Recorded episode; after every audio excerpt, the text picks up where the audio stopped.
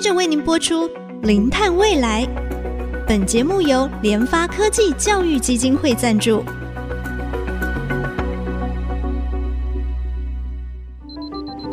前瞻能源新方向，以科学与科技迈向近零碳排，智慧永续，与您一同开创零碳未来。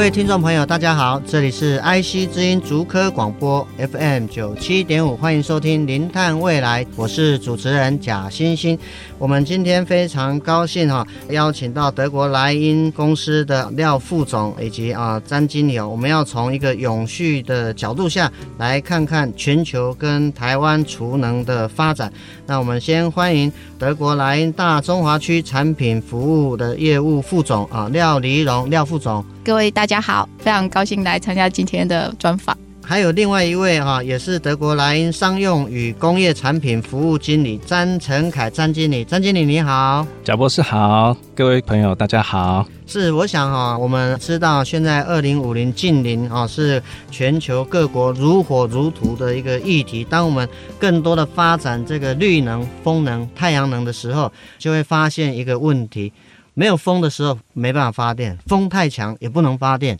这个啊，阳光太少了，太阳能发电也可能会受到影响。因此，在这个啊绿能的发展当中啊，怎么样把风能？太阳能把它储存下来，哈，作为一个啊尖峰离峰用电的一个缓冲，其实是非常重要的。先请两位哈稍微跟我们简单讲一下这个储能概念到底是什么。那么目前啊，把这个能量储存下来的一些设备啊，比较主流的一些产品跟原理大致是什么？是不是可以跟我们介绍一下？好的，那我们来讲一下，其实后储能在你的生活中都是一直出现的。像你的手机没电的时候，你们会用到什么？行动电源嘛。那它其实就是一个最小的能量，我们把它先储放起来的一个装置。好，那当你手机没电的时候，那我们会拿来充电嘛。那另外一个就是我们讲的哈，台湾其实是一个。气候不稳定的一个地方嘛，好，那常常夏天的时候就会缺水，不然就是下暴雨，好，那我们的水库哦也是一种在储能的方式嘛。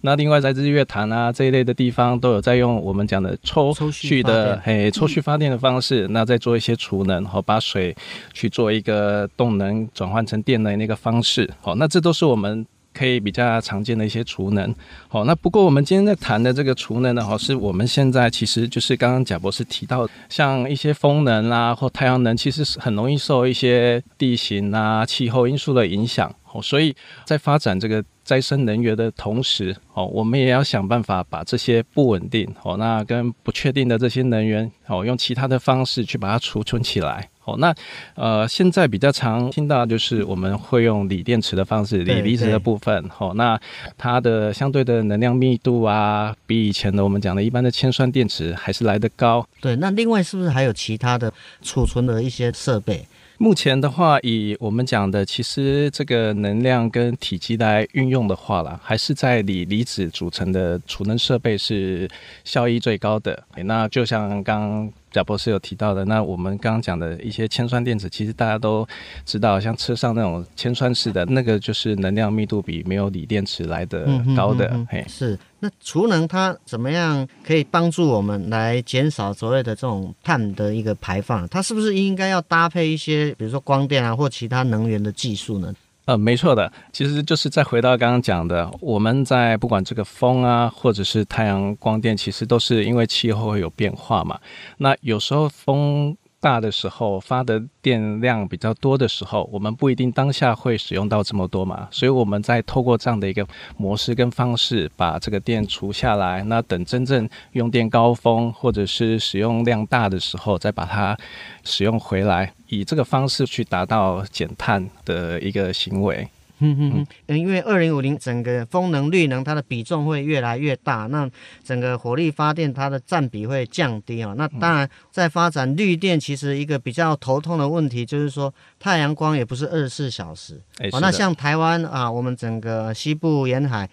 当然在这个秋冬季有东北季风下来的时候，那个风等于跟刮一个台风。的等级是差不多哈，所以有时候这个风机为了安全，它可能也会停机哈，所以就会造成它的电就不是那么稳定的哈，所以可能会影响电网的一些安定性哈，所以我们必须要先把啊这些风能、太阳能储存下来，然后在需要的时候把它释放出来。同样的，我们在这个绿能的发展过程也是一样，绿能、风能它一直持续在发电，但是它会受到一些气候的影响，而让它的发电。呈现一个不稳的状况哈，所以节目在之前也曾经啊到这个啊台南七股的这个啊光电合一的储能厂啊，我们去做一个参观，其实就可以看到呢，它整个一个设备啊，其实有这个太阳能板的发电啊，有这个陆上型的啊，也有这个水面型的，并且呢，我们还去看它的这个整个储能柜的一个设备啊，其实真的是非常非常的壮观，所以光电、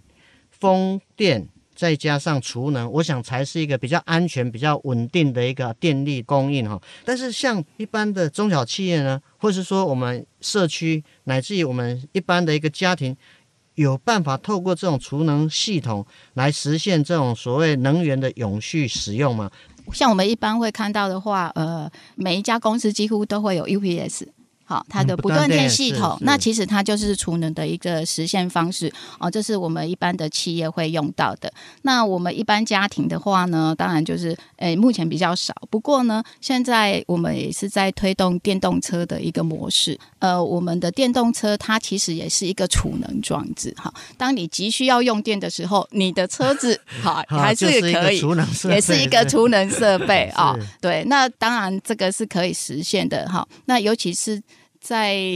三一一海啸之后啊，各国就有更加的意识到说，诶，如果核电停的时候，大家要怎么样呢？那我们常常呃有动物干扰到我们的电网的时候，那我们停电的时候，那我们要怎么样来那个及时用电？那大家会一直在想这件事情。那再来就是净零排放的时候呢，各个公司都有就是要减碳的这个议题在，嗯嗯、所以它会汰换一些老旧的机。台啦，做一些新的一些装置，就像一些自动仓储的部分呢，好，也会装加一些太阳能板呐，好，然后加一些储能装置，不管是呃节约用电的部分，还是减碳的部分，这都都是我们的一些中小企业呃会一直极力去做的。虽然它没有办法卖呃很多电给台电，嗯，好，它不是一个大型装置，嗯、可是它可以紧急用电，比 UPS 来的多一点。是是，哎，那建制前这个有需要做怎么样的一个评估吗？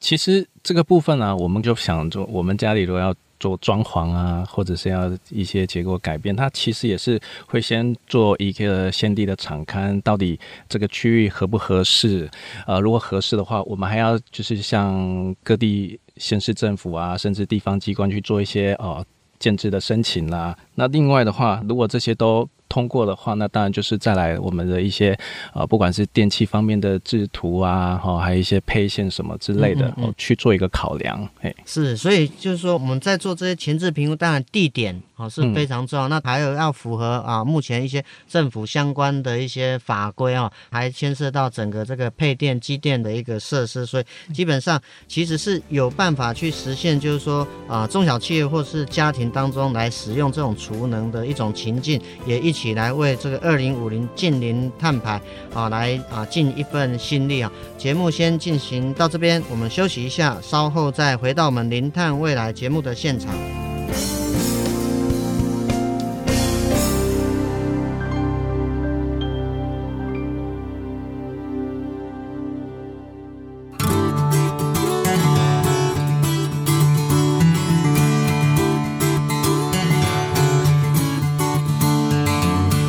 欢迎回到我们《零碳未来》节目的现场。我们今天非常高兴邀请到德国莱茵公司的廖副总以及商用与工业产品服务的詹陈凯詹经理哦。刚才我们特别提到储能的一个概念，以及它储能哈啊未来怎么样可以在中小企业跟家户来做使用。当然，其实目前是没有这样的一个呃条件存在了。毕竟我们整体国家的一个政策跟方向，就是先从这个最大户的这个用电量最多的，或者说区域性电网上面它用电需求上面重中之重的下手。如果我们真的要进行到整个中小企业或家户都可以来建置这个储能系统，那前面我们是不是要基础建设的东西要先把它铺陈好，才有办法啊到这个储能，然后进一步实现到整个完整跟近邻有关的一个策略跟做法？那前面这些铺陈到底有哪些东西是需要先事先铺陈好的？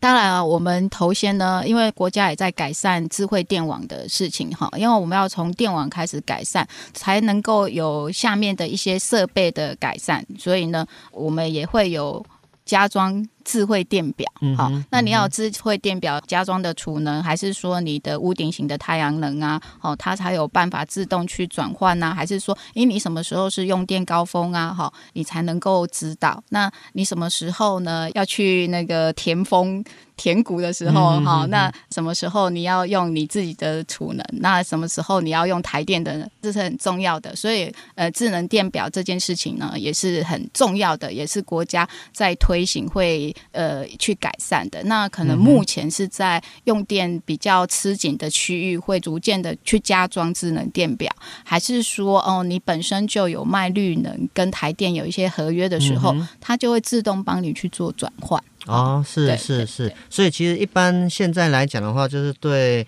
所谓的这种用电大户啊，或是用电比较耗电的这种产业来做推动嘛。那当然，其实廖副总有特别提到，就是说风力发电、太阳能发电，或者是说火力发电等等哈，不同能源的发电，它发电产生出来之后，它要怎么样来做分配？要怎么样来做利用，其实是一个非常复杂的一个问题。怎么样把需要的电可以马上送到最需要的这个啊地区，最需要的这个客户，整个一个啊区域型的电网，或者是说它整个后面配套的一些啊，知道我自己用电的习惯等等哈，我们才能够发挥这种用电最好的一个效益哈，来减少整个啊温室气体的排放哈。那我想问一个比较。呃，就是说，如果装置这些储能柜，哎，会不会有一些什么噪音？会不会很吵等等之类的？我们其实现在看到，不管是装在户用的啊，或者是呃一些工商业用的地方的这种储能系统啊，其实这都是一些电子方面的一些电能转换嘛。那它难免都会有一些我们讲的需要排热散热的问题。好、嗯嗯嗯哦，那。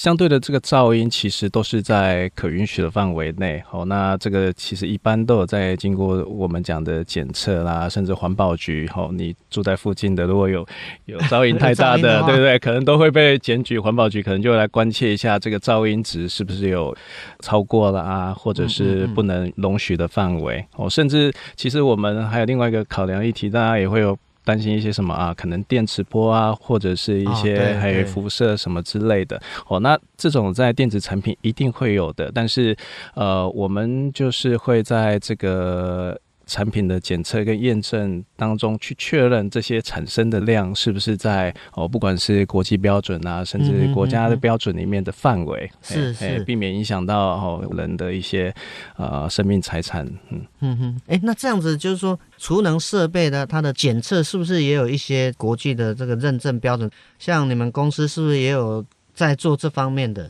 呃，有的，呃，我们就是。身为第三方检测单位嘛，呃，不管是国内甚至国际的市场，我们都有在做这方面的检测的。哦，那德国莱茵它是很多国际标准里面的会员，哦，那甚至是在编写这些标准的。哦，所以我们常常就是像这些新的产品出来啊，或者是一些新类型的服务出来，那我们可能都会市面上没有，或者是国际上没有合适的标准，我们自己内部都还是会提前的起草。哦，那因为检测认证公司，它第一个要求就是确保，不管是一般的民众，或甚至是使用者，在使用这些产品是安全无嘿安全无虞的。嘿，是是好，那我想最后再稍微请教两位啦，就你们德国人在这个呃国外的一个经验，或者在欧洲，因为我相信欧洲应该是走的比较前面一点点。那在欧洲，他们是不是也有一些这种实际上面应用这个储能？系统的一些成功案例，特别是在针对这个啊、比如说中小企业啊，或是家户或社区。哎，有的。我们其实先不讲到欧洲了，我们讲更临近到我们的日本。哦，那对对对，那他在福岛核灾，那当然是一个很惨痛的经验跟教训。哈、嗯嗯嗯，那这个事件发生之后，其实日本大力的在推动就是储能系统的设备。哦，那给到就是家用跟户用。哦，因为呃，在那段时间，其实某一些区域是整个完全没有电的。嗯，哦，那一开始的时候，他每次在考量到。呃，储能系统的建制是为了哦一些紧急的备载电源哦，那当然他们也同步的调整到一些能源的配比的政策嘛，哦，所以后来也有陆续推出了一些呃零排碳的呃居住的一些计划哦，那这个都是日本在那一段时间之后，其实是一直大力在推广的。嗯哼哼哼，那在我们台湾的话呢，我们有做的一个案例，就是像离岛地区，那他们的电源不是非常的充裕，好像蓝屿啊，那我们就有一个专的暗场在那边。对，在蓝屿是？对对对，就是蓝屿的那个，因为是配合厂商了，那他们就是做了蓝屿的这个储能的案件，这也是政府的一个标案，那就是那个制造公司跟我们合作，我们去去检验它的这个整个。储能站，储能站的安全性，对，就刚才你提到，那它这个一般储能，它可以维持多久啊？哎，这个可能要看当地用电的状况啦。嘿，那如果只是一般家庭用电的话，那可能撑个好几个小时，应该都是没有问题的。嗯嗯嗯嗯嗯，是是。刚才两位有特别提到，在日本发生这个呃。福岛的事件之后，其实他们发现，如果电力突然的中断，那有一些区域它可能会经历一个比较长时间的这种啊、没有电力来源的时候，大家要怎么办哈？所以他们发展了这种储能的构想，而且落实到家户啊。另外刚才也特别提到，因为我们在兰屿好像也有类似一个示范的案场啊。未来哈，整个要解决地球发烧的问题啊，不只是我们的政府啦，我们的企业其实。我们平常的生活当中，哈，在我们平常用电当中，其实都能够在这个啊零碳这一个部分啊，能够有贡献哈。今天啊，再次非常谢谢啊，德国莱茵大中华区产品服务业务廖副总哈，以及商用与工业产品服务哈詹经理来到我们节目的现场，跟我们听众朋友分享储能未来的一个永续的视角。啊，我们的节目呢，在这个 IC 之音官网 AOD 已经可以随选随听了，并且也同步在 Apple Podcast、Google Podcast 还有 KKBox 上线，所以欢迎我们的听众朋友上 Podcast 搜寻“零碳未来”四个关键字，记得按下订阅，才不会错过我们每一集精彩的节目。节目进行到这里，感谢大家的收听，我是贾欣欣，下周同一时间我们再会。